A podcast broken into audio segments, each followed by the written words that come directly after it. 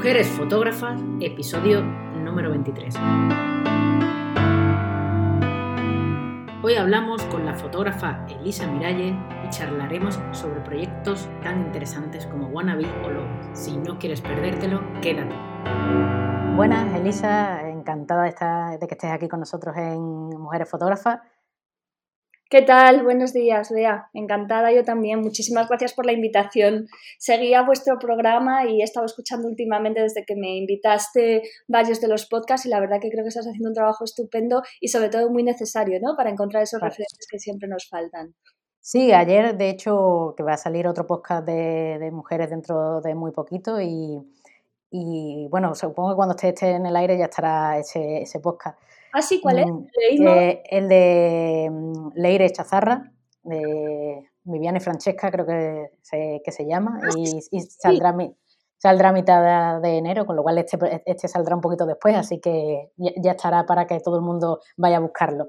Y, eh, eh, tuvieron un Twitch porque se, para presentarlo, y la verdad es que yo dije mm, que, que, que yo escucho muchos podcasts, muchos podcasts de fotografía, me daba la, sensación de que escuchaba muchos chicos y que había muy pocas chicas. A lo mejor pues en un programa pues salía, eh, yo que sé, cuatro o cinco invitados, seis, siete y una chica. Y así, ¿no? Y entonces dije, yo quiero escuchar la voz de las chicas porque al final, bueno, pues evidentemente yo soy mujer y, necesito referentes también femeninos.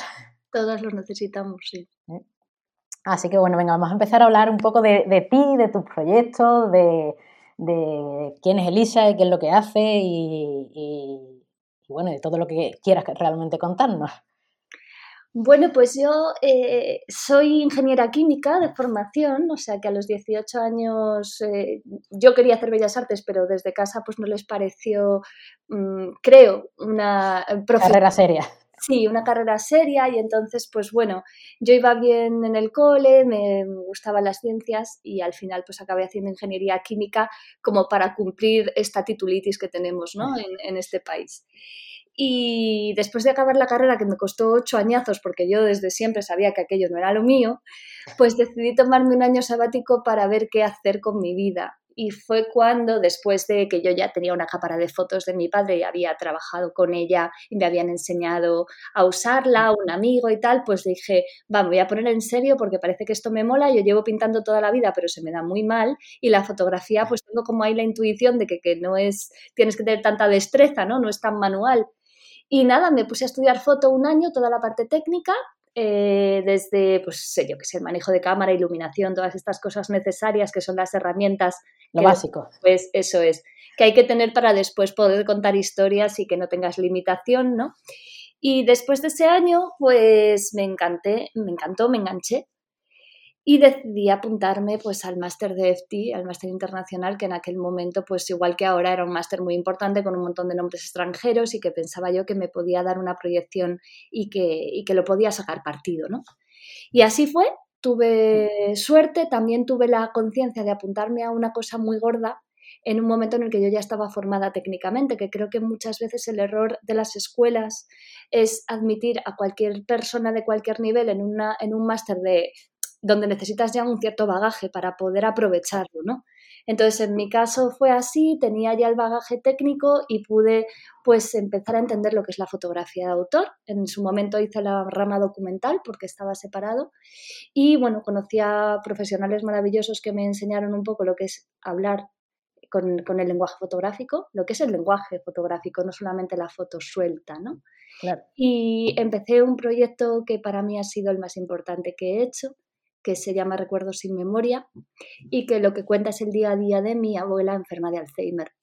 Durante aquel momento yo vivía con mi abuela, le acababan de diagnosticar Alzheimer, era una enfermedad mucho más desconocida que ahora, pero en su momento estaba eh, como bastante en boga, o sea, se hablaba mucho del Alzheimer, pero había muy pocos medios y, y la verdad que durante dos años y medio estuve documentando su día a día. Mi madre es médico, ella vivía con nosotros en casa, entonces todos los cuidados eh, se, lo se los hacíamos en casa y tuve la oportunidad de compartir, pues eso, los dos últimos años y medio de su vida con ella. Teníamos una relación muy especial desde que yo era chiquitita, me cuidó mucho y, y entonces, pues bueno, la fotografié todo el rato eh, y creo que en realidad fue como una especie de duelo anticipado lo que yo hice con la cámara. No es muy habitual comunicarme o comunicar mis sentimientos de una manera hablada. No me es muy fácil el acercamiento a las personas muy queridas, no, no soy muy de palabra. Y a través de la fotografía tuve la manera de comunicarme con ella y sobre todo de entender lo que estaba pasando. ¿no?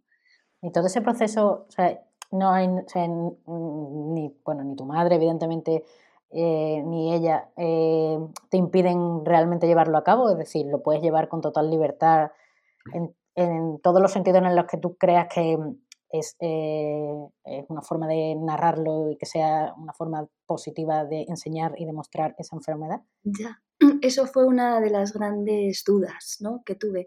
en realidad yo empecé a hacer fotos de una manera muy, muy intuitiva. no soy eh, una persona, o a lo mejor ahora un poquito más, pero en aquel entonces no era una persona que pensaba mucho las cosas antes de hacerlas, sino que tenía la necesidad de contar lo que me estaba sucediendo. Eh, hablé con mi padre, porque es la madre de mi padre, era la madre de mi padre, y con mi tío para comentarles que yo quería hacer este reportaje.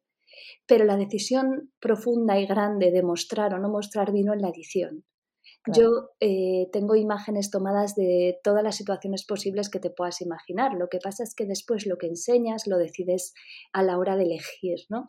Y yo creo que ese fue el límite el que yo me puso donde eh, de alguna forma entendí que perdía la dignidad la persona, ¿no? hasta dónde enseñar que una persona eh, en su en su completo entendimiento y juicio eh, estaría dispuesta a mostrarse. Es complejo porque en realidad no te lo dice esa persona, sino que lo tuve que decidir yo.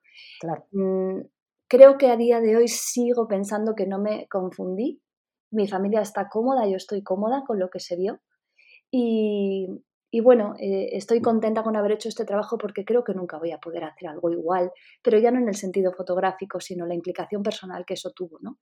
claro, porque al final ese recuerdo se te queda también ahí para, siempre, ¿no? No solamente ese, tiempo que además inviertes incluso más con, esa persona, ¿no? Intentando además, supongo que empatizar, ¿sabes? Con una enfermedad que es muy complicada. Eso es, yo creo que lo que logré fue un mayor acercamiento a la enfermedad, una mayor empatía con mi abuela y una reflexión que me hizo hacer el trabajo sobre esta enfermedad y sobre los cuidados y sobre la dependencia y sobre un montón de cosas que a lo mejor no te planteas si no tienes una, un caso así cerca y no tienes una herramienta como en este caso ha sido la cámara para mí para poder contarlo, ¿no?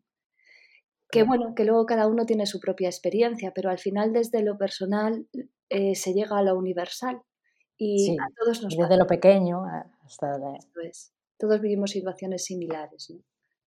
Eso es.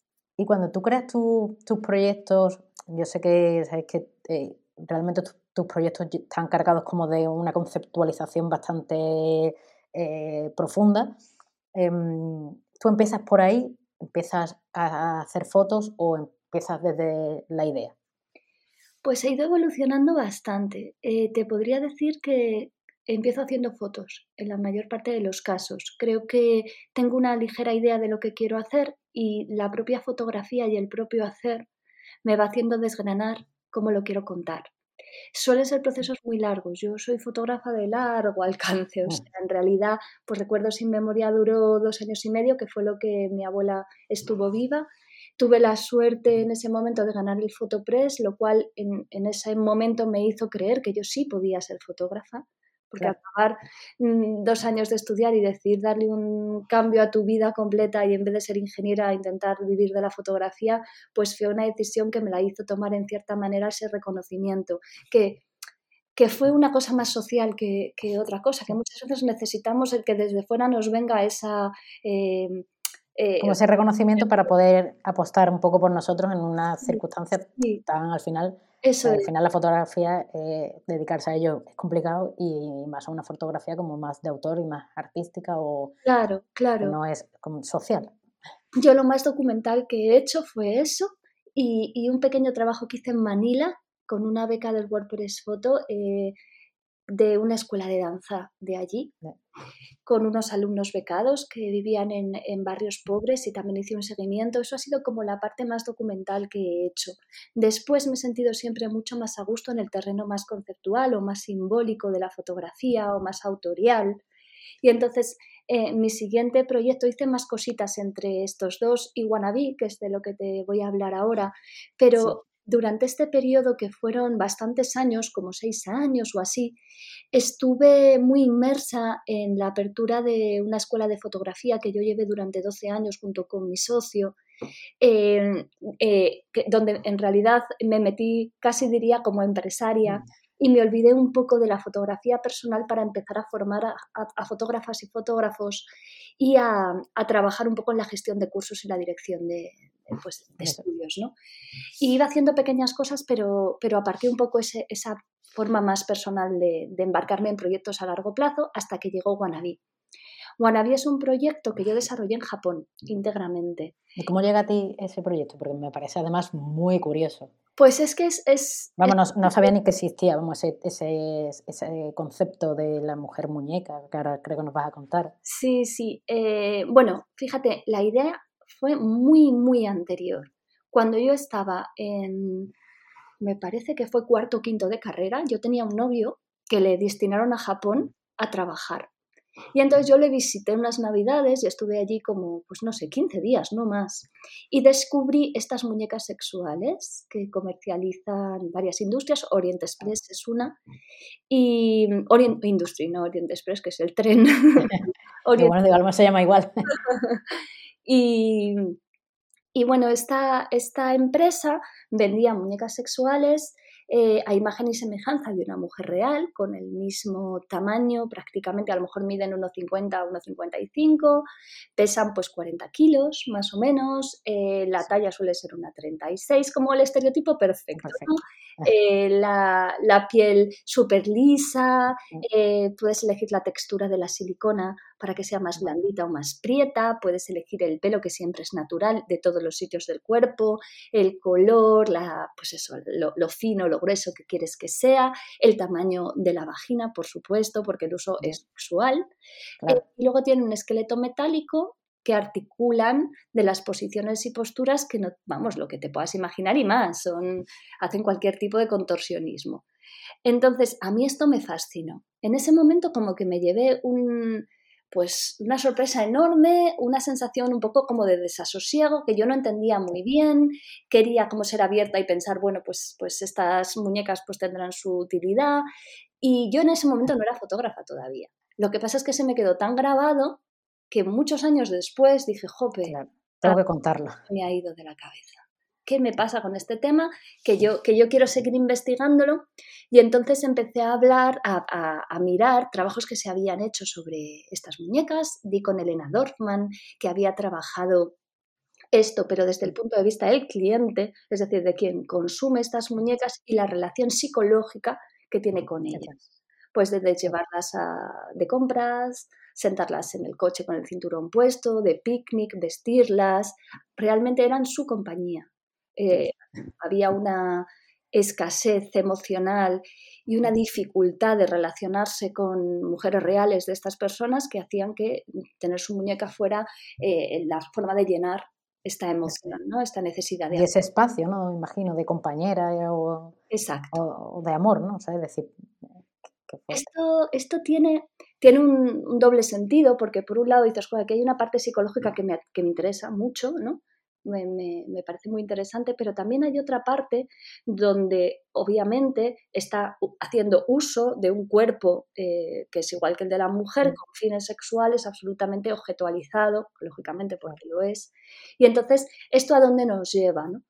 Eh, el primer viaje que hice a Japón, ya con la conciencia de querer trabajar en esto, lo hice de una forma muy intuitiva. Es decir, yo dije, va, voy a ver que me encuentro tantísimos años después, voy con mi cámara eh, tres semanas y voy a fotografiar lo que me salga.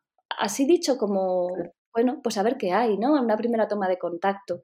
Y en esta primera toma de contacto fotografié muchísimas mujeres en la calle mm, bastante jóvenes en su mayoría, que se vestían muy parecido y se comportaban muy parecido a mi imagen de estas muñecas. Es decir, esa languidez, esta falta como de voluntad, esta vulnerabilidad, esta sensación constante de fragilidad. Que o sea, que la, mujer real había tomado el rol ¿no? del conceptualizado de la muñeca. Eso es, como si yo estuviera viendo las muñecas que vi caminando por la calle. Esa fue mi sensación que todo esto, obviamente, dentro de todo mi imaginario y mi mundo fantástico, que, otra persona que no ha tenido esta experiencia previa no ve eso, pero bueno, yo solo veía muñecas andantes. Entonces comencé a fotografiarlas a priori en la calle, más rollo street photo que otra cosa, y a fotografiar también otra serie de cosas como caramelos, gominolas, texturas, peces, como aderezo de todo eso que sin saber muy bien por qué me llevaban a la cosa de la textura viscosa que, de la silicona, a lo mm, fluido, no sé, como, como a sensaciones más, más orgánicas, más plásticas, ¿no? Y en este primer encuentro yo me vuelvo a Madrid y durante el invierno miro todo ese material, comienzo a editarlo y hago una primera maqueta, porque yo siempre lo había pensado esto en forma de libro, desde el principio. Entonces hago una primera maqueta y veo qué pasa con todo eso, ¿no? Y bueno, cuando me doy cuenta de que, es, que me interesa, que hay que pulir cosas, que donde yo pensaba que había una cosa ahora tengo otra idea, o sea, digamos que con el trabajo y la edición empiezo a pensar en nuevas posibilidades de, de, mm, desarrollo, ¿no? De, desarrollar. desarrollar ese, ese, trabajo. Supongo que vuelves otra vez, ¿no? claro, vuelvo tres veces más tres veranos más, a la casa de una chica que, japonesa que tiene un Airbnb y ya nos hemos hecho amigas y entonces pues, pues ya vuelvo allí durante mis vacaciones de verano normalmente. Alguna vez fui en, en, el periodo de Hanami, que es como por Semana Santa, por ahí, cuando los cerezos eh, se ponen en flor y que es muy bonito, pero normalmente en, en verano porque tenía más tiempo. Entonces, en esos siguientes viajes yo ya voy mucho más a tiro hecho y pienso, va, ya no me interesa la contextualidad de la, mujer que, tiene en la calle, sino que me interesa mucho más llevarlo a un plano psicológico, es decir, anular los fondos de forma que no sean importantes, concentrarme mucho más en la expresión, en el rostro de estas mujeres. Eh, además, un fondo lo más oscuro posible para, pues, para llevarlo precisamente a ese plano, más mental. Eh, sigo eh, fotografiando texturas, pero me voy más hacia las fotografías de peces, que al principio no sabía por qué las hacía, pero luego descubrí que el pez que fotografiaba incansablemente era el pez globo, que es un pez japonés cuya carne es súper exquisita, se prepara en muy poquitos restaurantes porque tienes que tener eh, un carnet especial como cocinero, mm. porque tienen un veneno neurotóxico que hay que retirar porque si no, quien come el pez palma en cuatro horas más o menos, ¿no? Entonces, pues llevaba fotografiando peces globos sin darme cuenta de lo que era eso mucho tiempo. Y además eh, conseguí acceder a un showroom de muñecas que había en Tokio. Esto fue todo un poco complejo porque no te dejan entrar en un sitio así si eres una mujer. Y supongo, y además extranjera. Además extranjera y si vas sola, por supuesto. Entonces solo puedes entrar en mi condición, mujer extranjera que no habla japonés, con un nombre japonés o que hable japonés perfecto. Entonces, en aquel momento, Ricardo Garrido, que es un fotógrafo español que vive ahí desde hace muchos años, eh, me ayudó mucho porque pidió él la cita. Entonces fuimos juntos y yo pude ver en vivo y en directo lo que era aquello, que es espeluznante en el sentido de que realmente parecen mujeres, que si tú te acercas lo suficiente, obviamente ves que no, pero si lo ves de lejos, es algo tan, tan realista. O ahí van los hombres a comprar claro, a, mujeres, mujeres. O sea, muñecas. Muñecas, efectivamente, muñecas. Y, bueno, eh, la parte que más me mm, golpeó fue todas las muñecas que eran niñas. O sea, la parte de, de las muñecas infantiles, y toda la industria de, bueno, del porno infantil que hay en Japón. Entonces, eh, ¿está permitido o, esto está permitido eh, o, es, no, no está permitido con menores de edad. Lo que pasa es que la infantilización de las mujeres en Japón es enorme. Vale, no, yo me refería un poco al tema de las muñecas, todo esto es, una, es, una, o sea, es, real, ¿no? O sea, es decir, no hay, que no es como un mercado negro. No, no, ahí está su web y puedes comprarla sin problema. Ah, vale, vale. Y, y, bueno, yo en ese momento intenté hacer fotos, pero no me dejaron. Claro, era una putada, porque yo dije, yo quiero fotografiarlas y, y esto es importante para el trabajo. Entonces lo que hice fue comprar un catálogo estupendo que tenían allí y lo reproduje. Reproduje ciertas partes de ese catálogo, en concreto los retratos, que era lo que me interesaba, no tanto el desnudo, el cuerpo, tal, sino la cara. Me interesaba el gesto. Y entonces eh, utilicé esos archivos eh, en postproducción, igualando los fondos a las mujeres reales. De alguna manera hice un paralelismo entre lo que eran las mujeres y las muñecas y quise hacer, pues en realidad lanzar una pregunta. Eh, en, el, en, el, libro después, poniendo al, al, mismo nivel ese retrato de una mujer y el retrato de una muñeca sin que se supiera. Que, era uno y que era otro. Efectivamente. De tal forma que el espectador notara algo extraño, pero no supiera muy bien qué es y que no se notara demasiado, pero que sí se percibiera que, que hay algo extraño. Y entonces, a mí con que vean el trabajo, vean el libro y se den cuenta de que hay algo raro ahí y que se den cuenta de que es una muñeca y que se planteen la pregunta de que joder, ¿qué está pasando con, los estereotipos y los ideales de belleza? ¿Qué está pasando que la sociedad de consumo eh, al final hace que las mujeres quieran convertirse en muñecas para cumplir esos apetitos sexuales eh, predominantemente masculinos que ah, nos convierten en un objeto de deseo permanentemente, ¿no? Entonces, esa ausencia de voluntad de la mujer, ese producto social en lo que se ha convertido, a mí me, me, parecía muy interesante como tema hablarlo de manera simbólica y también a través del pez globo, que lo incluyo como un tercer elemento, porque eh, de la manera que envenena el pez es muy curiosa, porque te paraliza el cuerpo y no te puedes mover hasta que te mueres por asfixia, te ahogas, ¿no? Entonces me parecía muy bonito hablar pues, de ese veneno social que, inoculan a las mujeres para convertirlas en muñecas y al final en, en, en, en algo manejable, consumible y, y, anulándoles ¿no? esa identidad, esa, esa voluntad.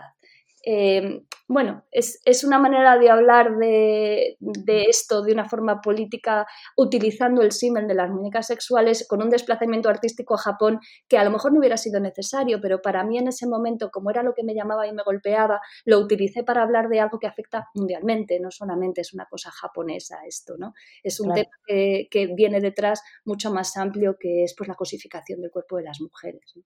Además me parece muy curioso ese paralelismo con, con, con esas fotos reales de, de, esos peces porque se nota un poco ¿sabes? eso, ¿sabes? Al final eh, esos peces traen ¿sabes? esa mm, capa como de agua y, de, ¿sabes? Y, y, y la textura justo de, del pez que, que, que, hace un paralelismo súper interesante en, en, ese libro, que además creo que tienes un pequeño vídeo sí. también hice dos piezas de vídeo porque en 2017 creo que fue, eh, hice una, dentro de la colectiva de, que organiza Jesús Mico en el canal de Isabel II, aquí en Madrid, eh, un cierto panorama se llama, de autor, de la fotografía de autor en España, eh, exponemos seis de nosotros en el canal de Isabel II y para esa exposición pues yo vuelvo otra vez a Japón y hago dos piezas de vídeo.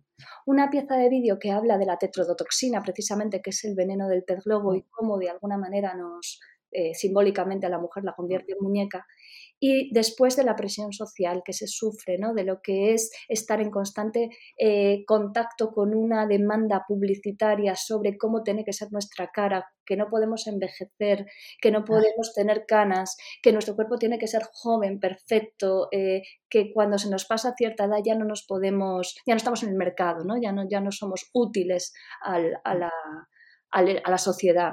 Entonces, esa es la segunda pieza de vídeo que hice a través de ciertas imágenes que tomé en los fotomatones en Tokio, en un barrio pues, de lolitas que hay, donde las niñas van a hacerse fotos, se llevan su maleta de ropa y son fotomatones gigantes, verdaderos estudios de fotografía con iluminación, donde ellas... Eso está en la calle. Eso, eso en una cabina que tiene como una especie de lonas donde aparecen eh, caras de mujeres perfectas, tú entras por esas lonas y te encuentras en un estudio de foto y tú misma te haces las fotos como si fuera un fotomatón con tus amigas, eh, la ropita que tú lleves en la maleta y luego por una cabina salen las fotos, pero tú la puedes retocar primero. Y los retoques son muy curiosos porque allí los ojos tienen que ser redondos para ser bellos. Las japonesas tienen mucha obsesión con que los párpados se peguen arriba porque tienen los ojos muy achinados y el ideal de belleza es el ojo redondo. Entonces, en las cabinas lo primero que puedes hacer es que tus ojos no sean como son, sino que te los ponen redondos y más grandes, tipo manga. Claro. Muy parecido. Eso te iba a decir, digo, tipo dibujo animado. Exactamente. Y luego la piel, por supuesto, es plástico puro. O sea, no tienes un grano después de hacer esa foto si tú quieres. Entonces, todo es la, absoluta ficción. Sales convertida literalmente en una muñeca, en una imagen. Entonces, eso también me parecía interesante. Y luego, eh, observándolas a ellas, tienen ciertas cosas, como por ejemplo un maquillaje, como si nosotras tenemos la máscara de ojos, el rímel, ¿no? Ellas tienen una especie de máscara que se la dan sobre el propio párpado, que es un pegamento. Entonces, ah, para que se y se pegan el párpado hacia arriba, de tal manera que el ojo lo tienen redondo, pero casi no pueden ni pestañear. Claro. Y eso se va despegando, y de hecho en ese vídeo, en alguna imagen, se ve cómo se les va despegando el pegamento. Y entonces hay, hay como algo, como una cosa Y estamos hablando, aquí son adolescentes, son niñas más pequeñas, o sea, de 12, 13, 14 años, o a partir de qué edad ah, hace, van a estos fotomatones, que me parece... Muy jóvenes, muy jóvenes, porque es como igual que te vas a tomar unas tortitas después. Claro. Lado, ¿no? Esto es un poco una diversión de sábado. Te vas a hacer tus fotos, tus compritas y luego te metes en la pastelería, que ahí las meriendas son muy típicas, de crepes con, helados ah. y, batidos. Sí, esa es, como la manera de ocio de pasar tu tarde, ¿no? Que desde muy chiquitas ya se le está, se le está imponiendo que su imagen no es la que tiene, la, la suya, que tiene que ser de otra manera, ¿no? Entonces, esto también me parece muy relevante. Pero bueno, no estoy diciendo nada que no ocurra en todos los sitios. Porque sí, sí, ¿sabes? yo estaba, en tal y como lo estabas contando, estaba pensando un poco, o sea, es como si, te haces una foto con los filtros de Instagram o de TikTok o lo que sea, ¿sabes? Lo único que pasa es que lo llevas al extremo, al hecho realmente de retocar lo que tú quieres, no solamente lo que te dice el filtro, y, evidentemente a, que te saca impreso tipo fotomatón, que ya es como el, el, siguiente nivel, claro. Sí, sí, sí. Así que nada, bueno, con todo, con todo esto que te he contado, hice el libro y el material de la cubierta eh, creo que, fue lo más importante para mí, porque es un material que conseguí que fuera muy plástico, muy siliconoso. De tal forma que lo primero que el lector se encuentra cuando coge el objeto es un olor a plástico y un tacto blandito que nos... De acolchadito. Tiene la sensación de acolchadito. Todavía el libro no lo tengo, pero... Eso es. Así como blandito. Eh. Y, me parecía muy interesante lo experiencial de eso, ¿no? La, la, cosa de que te encuentras con algo que no solo es visual, sino que además te metes en, en olerlo y en tocarlo. Y luego las imágenes son a tamaño cabeza real, como para poder identificarte con lo que miras a una misma escala. Y, y con una secuencia que va desde las mujeres más jóvenes a las más mayores, que también eso me parecía interesante, como cuando van cumpliendo años las mujeres, o como vamos cumpliendo años las mujeres también aquí, empezamos a sentirnos cada vez eh, menos útiles a nivel... Y más, y más lejanas de esta idealización de la belleza. Exactamente, y, y, y con una lucha además contra el tiempo imposible de ganar, ¿no? Esas operaciones que se hacen o que nos hacemos aquí también. Y, esa manera de no aceptar nuestros cuerpos, ¿no? que nos viene tan heredada y tan impuesta desde todo, que, también me parecía eh, pues, pues bastante triste el hecho de cómo se operaban o de qué forma intentaban luchar contra ese paso del tiempo.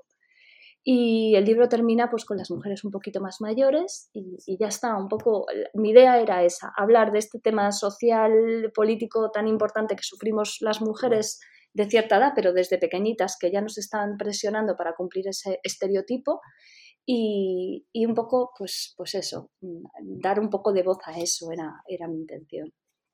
Y este proyecto, o sea, haces fotolibro, exposición, eh, que además creo que, mm, no sé si se lleva dos años itinerando también por Latinoamérica. Eh, por Latinoamérica. Em, ¿Tú crees que era importante hacer como una narrativa de este proyecto mucho más em, transmedia eh, para, que se, para que se comprenda?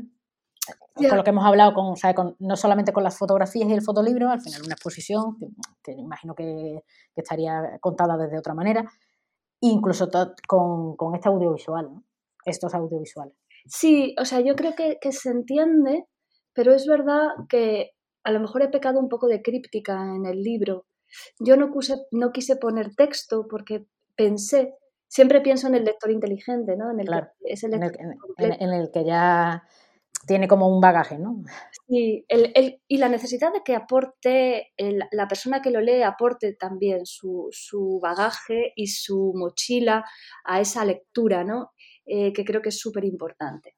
Entonces, eh, no quise poner texto, hay una breve mm. reseña pequeñita, pero la exposición sí que se entiende porque hay un texto de sala y además porque entre los vídeos, los audiovisuales, los materiales que se usan, también utilicé una cortina plástica para tener el mismo efecto que en el libro. Al entrar en la expo tocas ese plástico y luego una luz muy muy puntual a los retratos y una proyección de una pecera de peces lobo eh, que va moviéndose a lo largo de la sala también, de forma que parece que te estás inmerso en una pecera. Eso también me, parece que hace que como que la experiencia completa se, cierre y que las personas entiendan el trabajo. Yo creo que se comprende. Es verdad que a veces lo he llevado a otros lugares, eh, a festivales como por ejemplo en la NU, que comisaría Carlos Mercader y es un festival urbano, callejero, donde todas las imágenes se ven en grandes lonas en la calle, en los edificios y claro, ahí no hay explicación, pero me quedé bastante contenta de ver que muchas de las mujeres pensaban que yo hablaba de violencia de género, que aunque no fuera violencia de género es violencia, invisible. Entonces, al final, eh, creo que se percibe. Y bueno, es verdad que también está el fotoperiodismo y una fotografía más eh, documental pura que explica las cosas de otra manera. Y yo en el territorio de lo simbólico me encuentro más cómoda y, creo que es más mi lenguaje. Claro. Sí, sí, es cierto que, mm, que, es verdad que, sea, mm, bueno, a mí, por ejemplo, evidentemente me gustan mucho más los fotolibros en los que no tengas que explicar. Al final, eh, es decir, una cosa es lo que realmente el autor eh, quiere contar y otra cosa también puede ser toda la percepción que realmente ese espectador tenga, ¿no? Y esa experiencia. Y, me, parecía Bastante, bastante interesante. El, hecho de que lo complementaras con, audiovisual y con, y, bueno, con, y con esa exposición me, parecía ¿sabes? Que, son como eh, tres recursos distintos para contar al final un, mismo concepto. Eso es. Sí, sí. A mí, ¿sabes? Cuando yo, cuando yo vi por primera vez las imágenes, eh, yo hago muchas fotos de retrato, a mí me gusta mucho el retrato, y claro, pues yo me fijé mucho en los retratos, ¿no? Era como, yo decía que no, no, no sabía, esa sensación de no saber qué les pasa, porque eh, yo hago fotos de moda y entonces yo cuando eh, mm, le hago fotos a, los modelos y cuando los modelos me están mirando a la nada o tienen los, la mirada perdida, eh, yo una de las cosas que le digo es que me focalicen esa mirada, porque no, no puedes tener esa mirada perdida, porque esa mirada perdida no te dice nada, ¿sabes? Como eh, te deja en vacío. Y eso es lo que yo veía con, con, tus fotos. Yo decía, no sé si es una persona real que tiene esa mirada perdida y ha buscado esa, como esa introspección o realmente no sé qué es. Que era un poco esa sensación real de que yo tenía al ver, al ver este trabajo que me ha parecido maravilloso.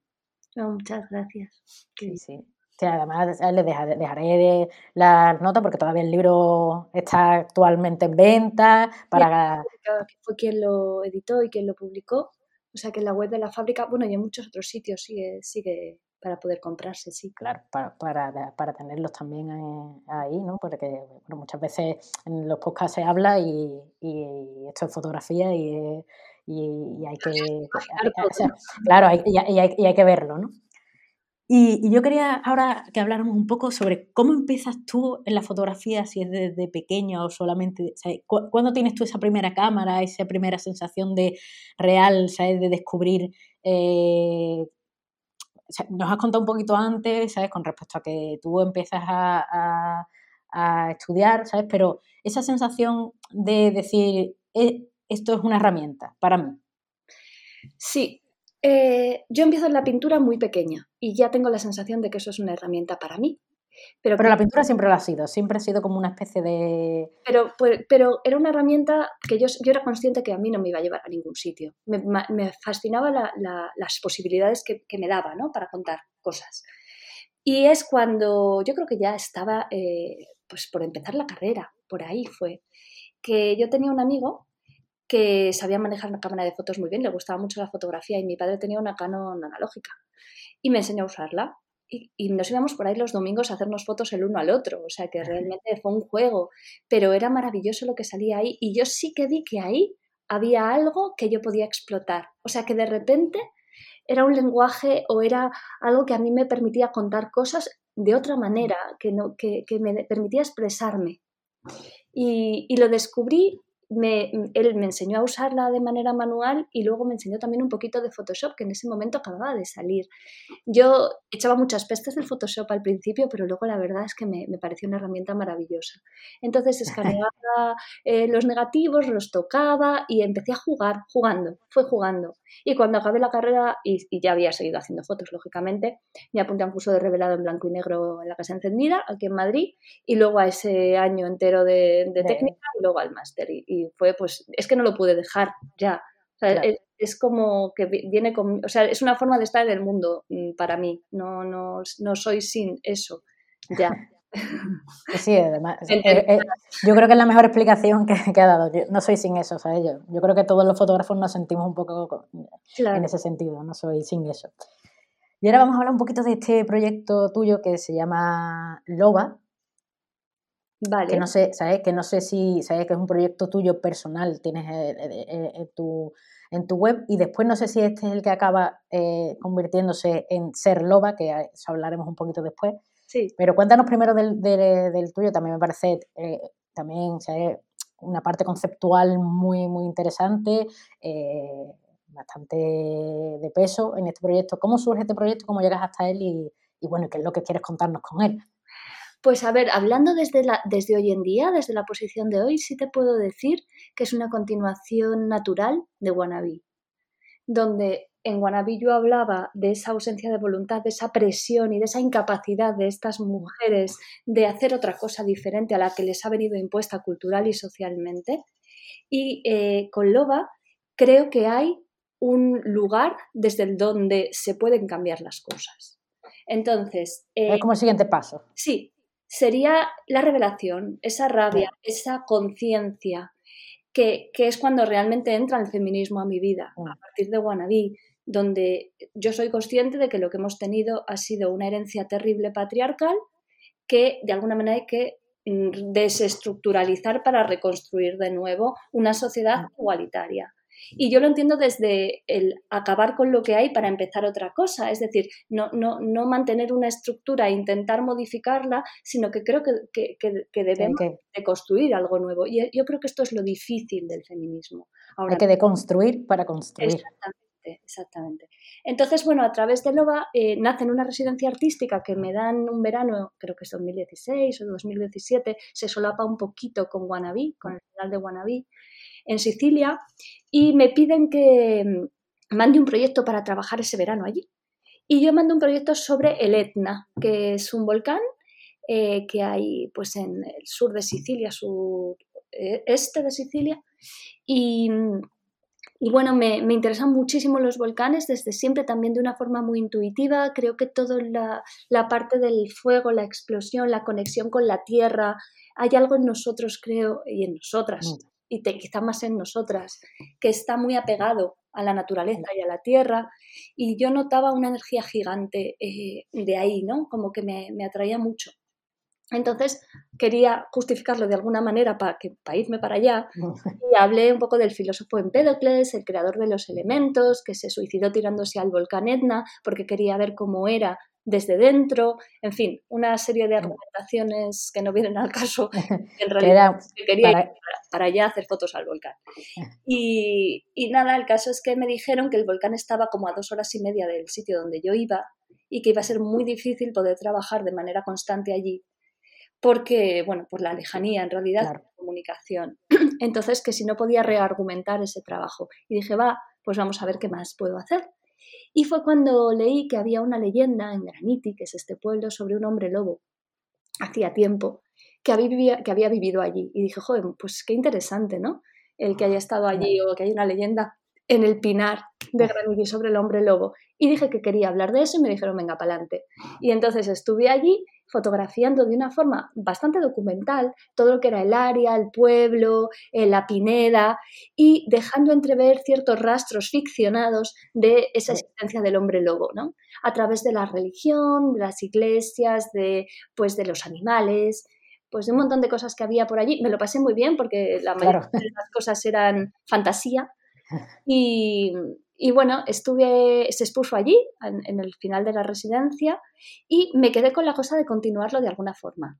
Entonces, a la vuelta a España, eh, leí sobre Manuel Blanco Romasanta, que fue el primer caso de licantropía español en Galicia, que era un tipo pues, pues que decía que se transformaba el hombre lobo y que asesinaba a las mujeres en los campos de, en los bosques de Galicia y entré en contacto con un tipo que había escrito su biografía y llevaba muchos años investigándole, que es periodista, y me fui con él para allá y me hizo una ruta pues de todos los lugares, los sitios donde vivió. Él era eh, mercader ambulante y entonces escribía cartas porque sabía escribir para personas que querían hacer contacto con sus familiares que estaban en el extranjero. En fin, me contó un poco su vida y, cómo, y por dónde había estado y yo hice nuevamente fotografías documentales de todos esos lugares. Pero la cosa se me quedaba como un poco insulsa. No sé, había como... muy documental, muy poco conceptual. Eso es, como muy documental. Y para colmo, en ese momento, Laia Abril publica su libro Lobis Muller, que habla de Manuel Roma Santa cosa que no me podía creer. Digo, ¿cómo es posible que estemos dos días haciendo en el mismo trabajo? Que en realidad las fotos no tienen nada que ver nunca, porque cada uno tiene su mirada, ¿no? Pero, pero fue como lo que me dio pistas ya para decir, mira, voy a, voy a abandonar a este señor, que creo que la cosa no va por este señor. Y pensando, mirando las fotos, que esto es muy importante, que siempre se lo digo a las alumnas y a los alumnos, la, la, necesidad de revisitar el archivo propio para saber de qué coño queremos hablar, ¿no? Eh, dándole vueltas a las fotos que había hecho, me di cuenta de que el hombre tenía que dejar de ser hombre para ser mujer, porque yo lo era.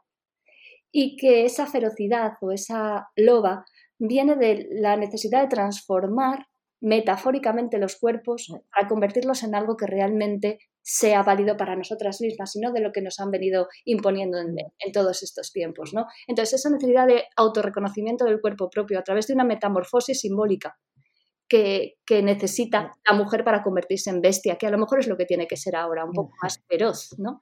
Esta, esta es la idea que hay detrás o la idea simbólica que hay detrás. Al final es lo que hemos hablado antes un poco, es la parte de, construcción para construir. ¿no? Exactamente. Y es en el cuerpo donde me estoy centrando más ahora, fotografiando cuerpos de mujeres, eh, varias a la vez, de una en una.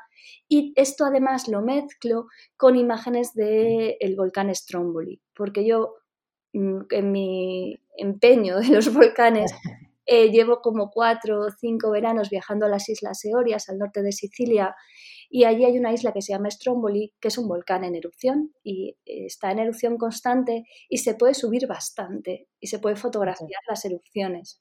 Entonces, yo creo que una de las experiencias más increíbles de mi vida ha sido estar a los pies del volcán Stromboli en una erupción muy fuerte que tuvo, no sé si fue en el 2019, que se puso bastante eh, duro. De hecho, hubo una explosión muy grande y se cerraron muchas partes, ya no se puede llegar a la cima, y antes sí. Y, fotografiar aquello fue increíble. Oler el, todo, es, toda la sensación del olor a azufre, la tierra caliente, era de noche, toda la intensidad, eh, fue, no sé, indescriptible. Y, es lo que mezcla un poco con este... Eso es, y para mí... Conceptualmente, ¿sabes? Como ese, ese, brotar del, al final de la, de la Tierra, ¿no? Y, y, ese cambio, ¿no? O sea, al final, porque los volcanes lo que hacen al final es un cambio totalmente en el... Eh, evidentemente en la superficie. Total, eso es, esa metamorfosis, ese cambio entre el, animal, la tierra, el volcán y lo que creo que es necesario que hagamos nosotras, que es revisitar nuestros cuerpos y poner nosotras lo que en valor, lo, lo, que nos han robado. Lo que nos han robado, efectivamente. Entonces, eh, yo llevo trabajando en esto ya bastantes años. Lo que pasa es que también te digo que como los proyectos fotográficos van tan, tan ligados a mi vida personal y a mi autobiografía, que hasta que no cierro etapa, no cierro proyecto. Entonces ahora mismo estoy en efervescencia total, como el volcán, literalmente. Entonces no puedo ver un final a este proyecto. Solo quiero seguir porque creo que estoy avanzando como mujer y como, persona eh, mientras desarrollo mi propio proyecto fotográfico, porque estoy conociendo, aparte de muchas mujeres maravillosas, una manera de hacer fotos diferente, que ya no es tan Y este proyecto es el que deriva a esta unión que haces, que es lo que vamos a hablar ahora un poco con, Lourdes, eh, sobre el ser lobas. Eso es, eso es. Contar un poquito sobre cómo nace esto, ¿sabes? Cómo, se incorpora, eh, o cómo Lourdes y tú, ¿sabes? Eh, bueno, hacéis esta unión para, para al final acaparar a más eh, mujeres y, evidentemente, ¿sabes? Para, para hacer como un lenguaje mm, distinto. Bueno, pues esto es en pandemia. La pandemia, pues mira, tuvo su lado positivo en este caso. Y fue que Pollo Barba organiza un concurso a través de Instagram que se llamaba Top Fotocasa, donde eh, todas las fotógrafas y fotógrafos mandaban imágenes los que querían para hacer una gran historia final donde eh, se recogiera todo lo que había sido la experiencia de confinamiento de, de las personas. ¿no? Entonces nos llama Lourdes Basoli y a mí para ser las editoras de este trabajo, de tal forma que nos reunimos una vez a la semana o dos, vemos todas las imágenes que van llegando y vamos seleccionando, editando y secuenciando eh, todo el material. Lourdes y yo nos conocíamos hace muchos años, lo que pasa es que no habíamos intimado tanto hasta estas sesiones. Éramos amigas, pero nos veíamos muy de tanto en cuanto. Entonces, después de las reuniones con Pollo, nos quedamos ella y yo contándonos la vida, o lo, que es, cómo te va, cómo estás. Y de charlas, charlas, charlas, nos dimos cuenta de los paralelismos vitales que teníamos, experiencias, misma edad, ella es un poquito más joven, pero, pero muy parecido, y mismas experiencias fotográficas, momentos de la vida donde nos habíamos visto eh, eclipsadas o nos habíamos escondido o no habíamos tenido la posibilidad de, hacer nuestro trabajo por motivos muy diversos, pero normalmente por una estructura social muy presionante, ¿no? Por nuestras parejas, por un montón de cosas. El caso es que en ese momento de compartir vida, compartimos también trabajos fotográficos. Entonces ella me enseña sus proyectos y yo los míos, empezamos a editarnos en común y empezamos a, a sacar nuevo material hasta que a Lourdes le surge la posibilidad de exponer en un festival y a mí en otro. El primero no sale, pero el segundo sí. Y decimos, tía, vamos a hacer algo juntas, a ver qué pasa si nuestros trabajos, ser otra, que es el suyo, y mm. loba, que es el mío, confluyen. ¿Y qué sucede con ese choque? ¿No? Porque el tema basal es el mismo. Nos preocupa nuestra condición de mujer y cómo estamos siendo tratadas y cómo hemos sido tratadas a lo largo de la historia. Y queremos tener voz. Entonces, aunque estéticamente nuestro trabajo no tiene nada que ver, pero de esa colisión aparecieron imágenes eh, que juntas formaban nuevos significados más complejos y creo que le daban a nuestros proyectos por separado una, mm, no sé cómo decirlo, un, nuevo significado realmente, ¿no? Entonces hicimos una exposición muy bonita en el Festival de Fotografía Emotiva en el año 2021, el año pasado, bueno, hace dos ya, eh, comisariada por Paulo Cacáis, que es el director del festival, que es maravilloso y nos dieron la sala Muncunil, que es una sala gigantesca de 400 metros lineales, para poner ahí esa colisión. Eh, lo llamamos dueto artístico porque lo que quisimos fue eh, que fuera un baile más que un proyecto donde foto conjunto, claro. ¿no? Entonces no se identificaba de quién era cada foto y hicimos una línea argumental circular donde quisimos hablar de ese primer estadio donde hay mujeres fotografiadas, en este caso por Lourdes, de una manera más hierática, más ensimismada, más en una posición mm. de, pues, pues de, fragilidad, hasta un momento final donde están las imágenes más potentes, más rabiosas, más volcánicas. ¿no? Entonces, este, esta línea circular de lectura hacía pues, pues pasar por todas esas distintas etapas de, de despertar del volcán, podemos decir, porque el volcán va acompañando a la... Y además circular, que al final... La... Además circular, eso es. Entonces esto fue muy bonito y sobre todo fue muy bonito porque para nosotras esta exposición es lo de menos como expo. Está ahí producida y tal, pero nos dio pie a pensar que dos éramos pocas y que en realidad para hablar del cuerpo de las mujeres, la, el crear un nuevo imaginario del cuerpo de la mujer desde un punto de vista propio, personal, desde un automirarnos o mirarnos de nuevo nuestros cuerpos, nosotras, desde nosotras, eran necesarias más miradas, más miradas de mujeres fotógrafas o no, que quisieran colaborar en el proyecto. Y es desde entonces que nacen los encuentros o talleres de ser lobas, eh, donde invitamos a, bueno, vienen mujeres de todo tipo, me refiero a que no hace falta que sean fotógrafas. Simplemente que quieran, ¿no? De ningún tipo.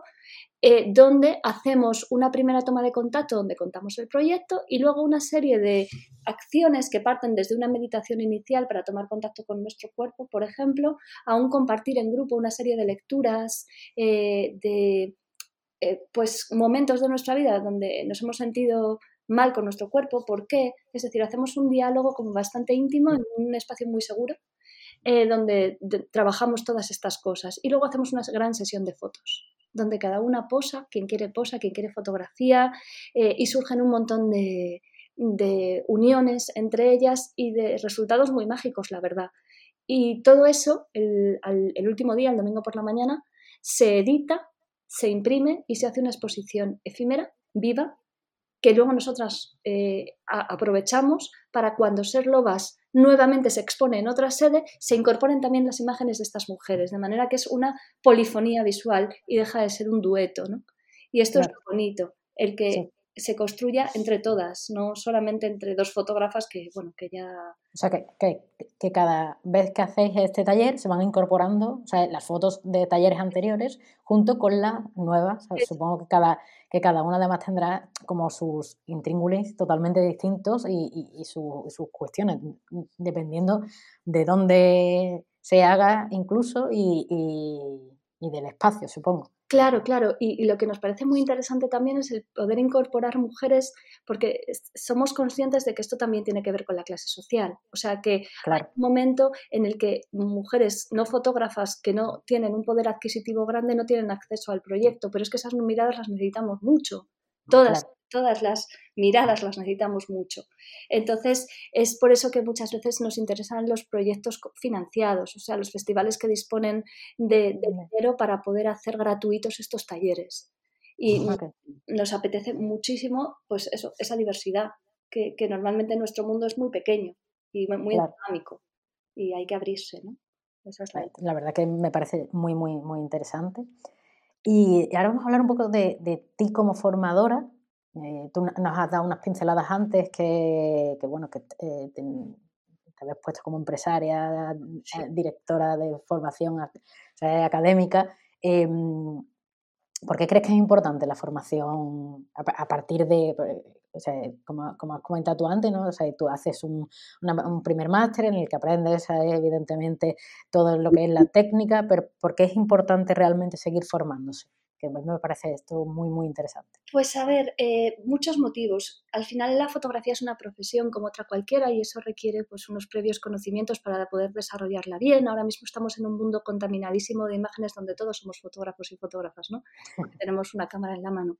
Entonces yo creo que hay una diferencia entre hacer fotos y ser fotógrafa, por ejemplo, ¿no? O entre ser fotógrafa eh, de un tipo o contar una historia con fotos. O sea, hay tanta diversidad en la fotografía que creo que hay muchas opciones ¿no? para, para, después encontrar tu hueco de la manera mejor posible. ¿no? Entonces, en cuanto a lo comercial, creo que es muy necesaria la formación por la parte técnica y porque realmente tienes que vivir de esto. ¿no? Ya lo sabrás tú muy bien que fotografía y moda precisamente es de las cosas más difíciles que hay.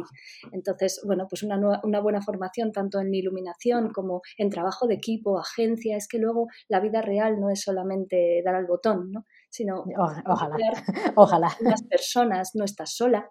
Eh, hay, hay, un montón de cosas que, que, se enseñan y que se pueden enseñar si se enseñan bien a, bueno, a entender, ¿no? Aunque luego tengas que tropezarte por el camino cuando, cuando lo desarrolles. Y, y después entiendo que la formación fotográfica tiene que ser mucho más transversal hoy en día. O sea, yo la propuesta de cursos que tenía antes, que con mi socio, que él era el director de la escuela, yo hacía toda la coordinación y la dirección de cursos, eh, eran unos cursos más orientados a la técnica. Y yo poquito a poquito iba introduciendo una parte más autoral, pero porque también creo que la fotografía es una herramienta de expresión y quien quiera usarla no para vivir de ella, sino para contar cosas con ella, eh, también es muy válido y, muy gratificante sobre todo, ¿no? Y ahí es donde yo más identificada me siento. Entonces, en el proyecto que tengo ahora en solitario desde pandemia, ya nunca, o sea, me separé de mi socio, eh, la escuela ya no está. Y yo me monté un estudio y estoy dando mi propia formación desde hace un año y medio. Pero, pero tienes, o sea, bueno, en, tu web está, tienes una formación bastante completa eh, y, no, y no eres tú sola, o sea, es decir, que tienes... Eh, sí, tengo un montón de colaboradores, sí, sí. Tienes colaboradores eh, con, con, nombres en, distintas disciplinas, evidentemente, sí, un poco más, evidentemente eso, más, más, más cercano un poco al a, investigar la, la, fotografía desde, no desde la parte técnica, sino un poco más desde la parte eh, autoral, incluso un poco desde eh, la cultura visual, eh, desde otras técnicas como puede ser la poesía, creo que también tiene incluido, ¿no? que, me parece muy, muy curioso ahí es la cosa transversal ¿no? de, la que te, de la que te quería hablar. Eh, me he ido más hacia la parte más autoral, efectivamente, y he planteado un curso de fotolibro, otro de fotografía de autor, otro curso de cuerpo y fotografía y otro que es un laboratorio de arte. Entonces son cuatro cursos anuales, aunque hay pildoritas técnicas, ¿eh? pero son cuatro cursos anuales donde en cada uno se exploran diferentes cosas. Eh, por ejemplo, en el laboratorio no solo hacemos foto, hacemos collage, hacemos escultura, pintura, poesía, teatro, entonces, creo que es muy necesario para una mm. fotografía más completa, más eh, artística, si lo queremos hablar así, aunque la palabra artística me gusta regular, pero más creativa, eh, el que se nutra de otras artes, ¿no? Siempre se ha dicho pero pocas veces se pone en práctica. Y este laboratorio es la oportunidad de todas esas personas que quieran experimentar en la fotografía la idea de nutrirse de todo esto. Y el de fotolibro, más, más orientado a fotolibro, pero el de cuerpo, por ejemplo, que lo doy con mi amiga Eva Sala, que es quien lo dirige, es, es que el cuerpo ha sido el gran olvidado en las artes, ¿no? Y, creo que en la fotografía mucho más, ¿no? Fotografiamos desde la mente y no nos damos cuenta de que el cuerpo nos puede dar muchísimas otras cosas. Y ahora mismo que además estoy trabajando con cuerpo, me parece que es como una herramienta fundamental que hemos descuidado mucho tiempo y que creo que es que a quien le interese es muy importante incorporar, y en el autoral también incorporamos collage, incorporamos cine, el analizar pelis. Si es que los cineastas, los directores de fotografía de cine son los mejores fotógrafos que hay. Sí, sí. Todo. Entonces, ¿cómo no vamos a tener el cine como, como referente ¿no? en, en, la fotografía? Entonces, eso, intentar abrir el abanico todo lo posible para expresarnos eh, con, la técnica que más nos guste a través de la foto o, incluso del collage, no pasa nada, es fotografía también, ¿no? O pintar sobre imágenes, intervenir, trabajar con archivo, todas las posibilidades que existen a, disposición de quien quiera usarlas. Esa es mi idea de, enseñanza ahora, o de, no sé si llamarlo enseñanza tampoco, de, pues eso, de, docencia, de, bueno, pues... De investigación puede ser también. Investigación creativa. Y la verdad es que, eh, viendo un poco la formación que imparte, es algo que se imparte poco. O sea, es decir, mm, tú entras en cualquier escuela de, fotografía y esto no está. Eso es la ventaja de ser yo sola y para verlo sola. O sea, quiero decir que, al final lo hago también por mí, para mí. Que la, cosa de, de, ahora estar en solitario e independiente es qué me apetecería haber tenido yo o qué me apetece tener a mí ahora mismo que me puedan nutrir. Y como tengo los contactos, las personas que me interesan, pues yo las llamo y les propongo y me dicen que sí, pues fantástico, ¿sabes? Al final es una cuestión de, entre todos construir algo que a la gente le venga guay para desarrollarse artísticamente. ¿no? Y que sea distinto, que me parece interesante. Que sea distinto, sí, es, es, como necesario, ¿no? En realidad. Y después también estás en otro proyecto o, que es como ser fotógrafa, ¿no? Sí. Que, que aquí sois 30 mujeres. Sí. Eh, ¿Qué hacéis? Eh, pues ¿Qué, es, lo que trabajáis? ¿O cuál es la, la, mm, la línea un poco que tengáis?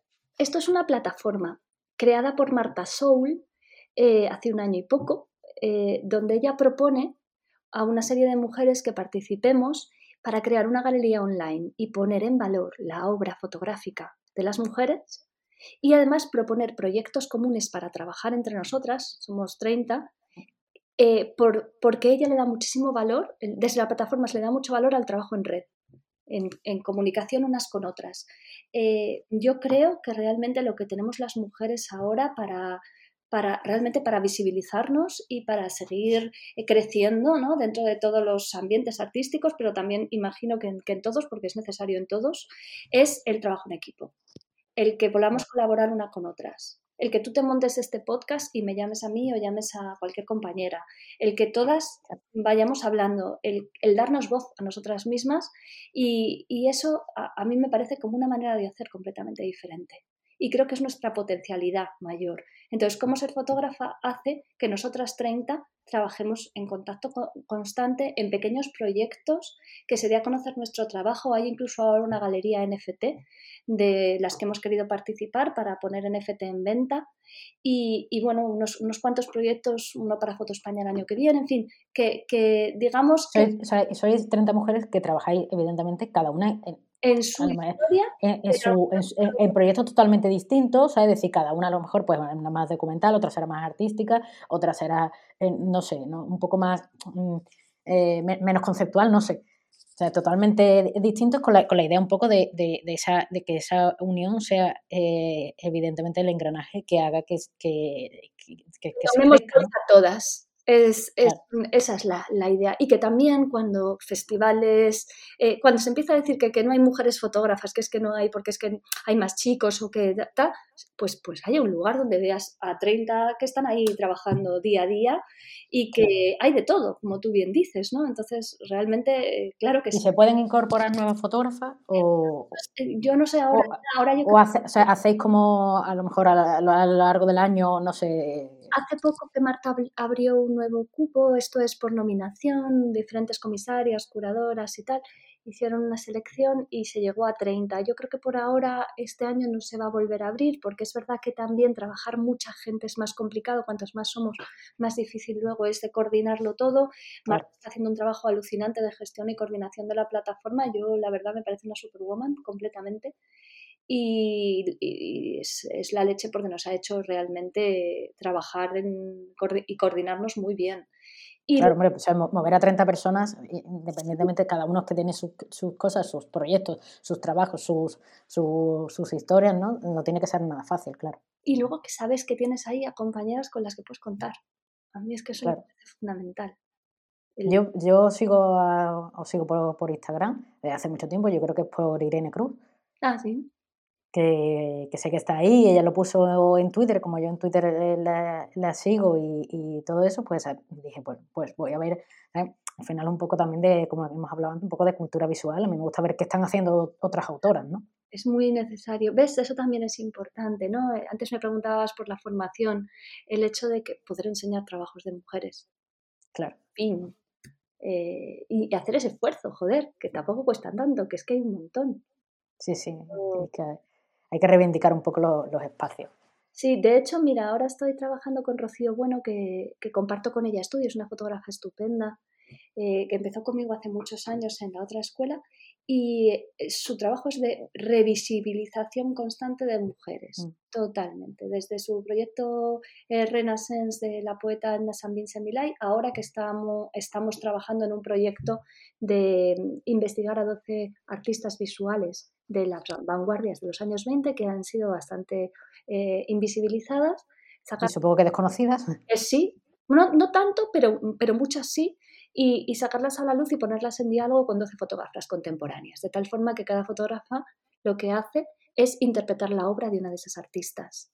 Entonces ha pedido una beca, se la han concedido y estamos trabajando en ello. Yo le estoy echando un cable con la parte de edición y comisariado y ella está haciendo pues un trabajo de retratos de todas y de y cada una de nosotras además trabajando con la obra de la, artista de los 20, ¿no?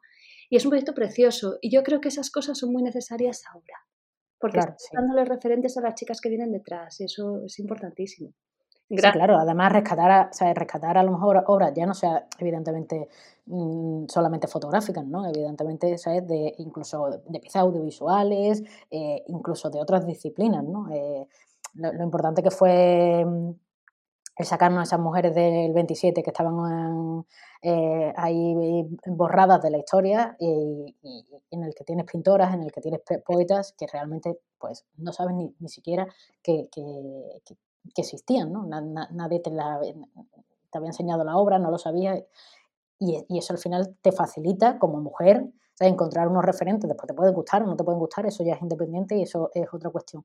Pero sí es verdad que hay referentes también en otras épocas.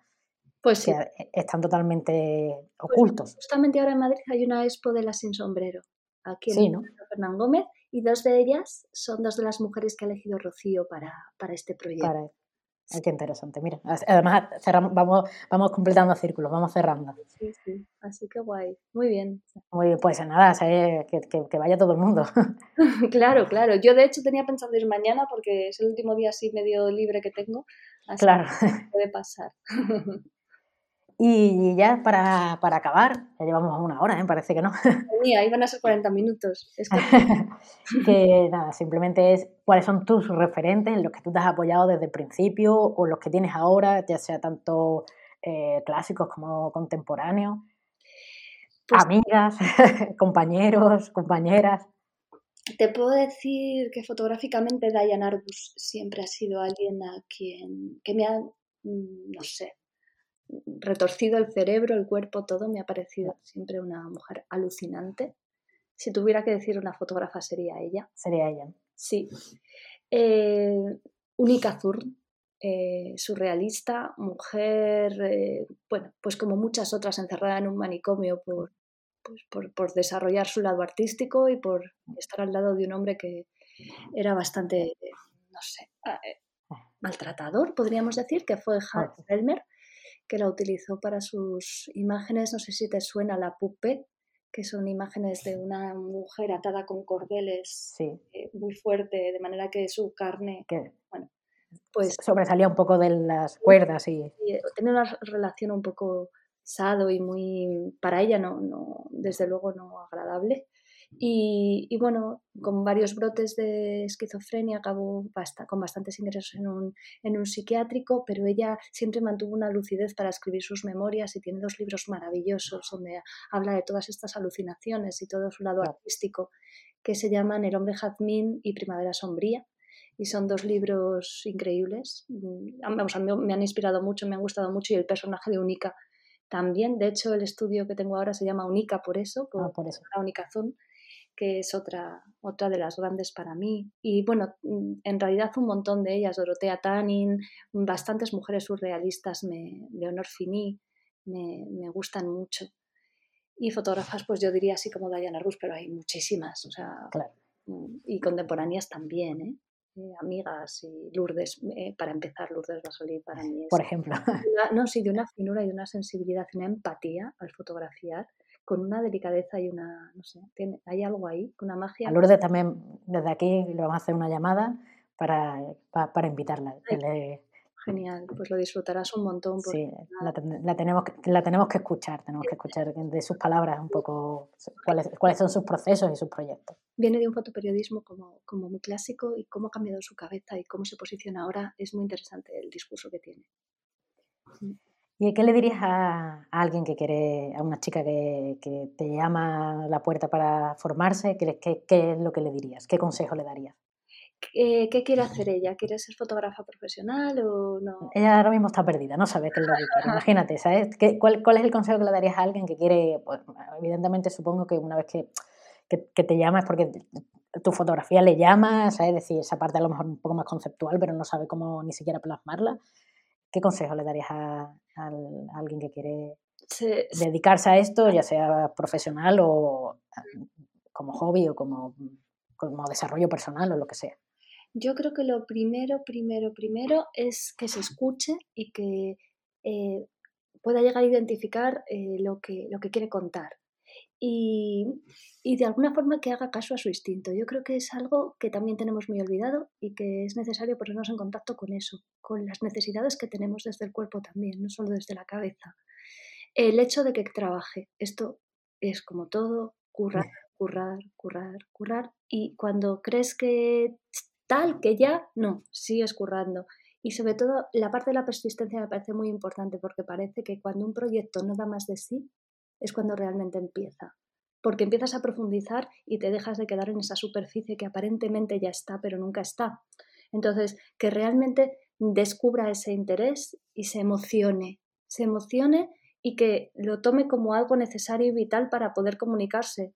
Eh, no como algo necesario para poder lucirse, ¿no? que yo creo que es el, gran problema que tenemos con las redes y, con la fotografía, porque no dejamos de hacer fotos para mostrarlas y en esa socialización de las fotos es muchas veces donde pecamos de bueno, querer gustar, que es normal, obvio, claro. pero, nos olvidamos de los procesos internos que son mucho más importantes. Esa confianza que hay que tener en una misma.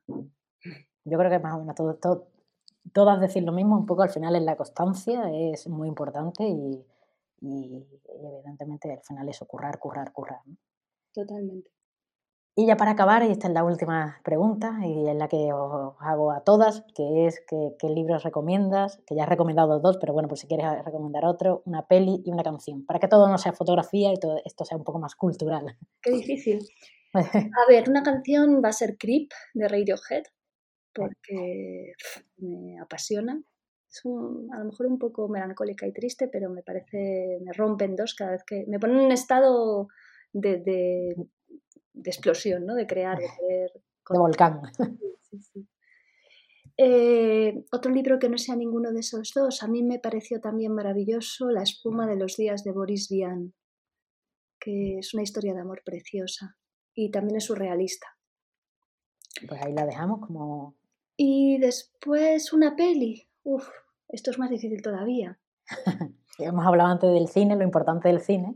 Uf, eh, Puede ser eh, clásica, puede ser contemporánea, eh, puede ser incluso para pasar el rato. ¿eh? La gran belleza de Sorrentino ha sido una de las pelis que más me han gustado últimamente. Sorrentino, y The Mood for Love de Wong Kar Wai, las dos. Sí, bueno, son dos peliculones. Bueno, pues Elisa, encantada de que hayas estado aquí, que hayas estado aquí con nosotros eh, y, de escucharte y, bueno, y, esperamos que, nos veamos pronto. Muchísimas gracias, Bea, a ti por la invitación, me lo he pasado muy bien. Creo que además estos espacios son muy necesarios, así que gracias. Y nada, como le digo a todo el mundo, pondré todas tus, tus redes sociales para, bueno, pues para que puedan ver tus trabajos de todo lo que hemos hablado. Eh, eh, incluso eh, tienes un canal de Vimeo con todos estos audiovisuales que son muy interesantes y muy importantes para, acompañar a estos, a estos proyectos. Pondremos también en el taller de Serlobas para que la gente tenga eh, ahí su, su, si tienen ganas, pues, pues que estén atentas a, la, a, los nuevos talleres que hay ahora para el, para el 2023 y evidentemente también dejaremos lo de cómo ser fotógrafas, por lo menos para que sigan teniendo esa, esa mm, cultura visual y que vea que lo que hay 30 mujeres ahora mismo trabajando. Muy bien, muchísimas gracias, Bea. Pues un abrazo muy fuerte. Un abrazo fuerte.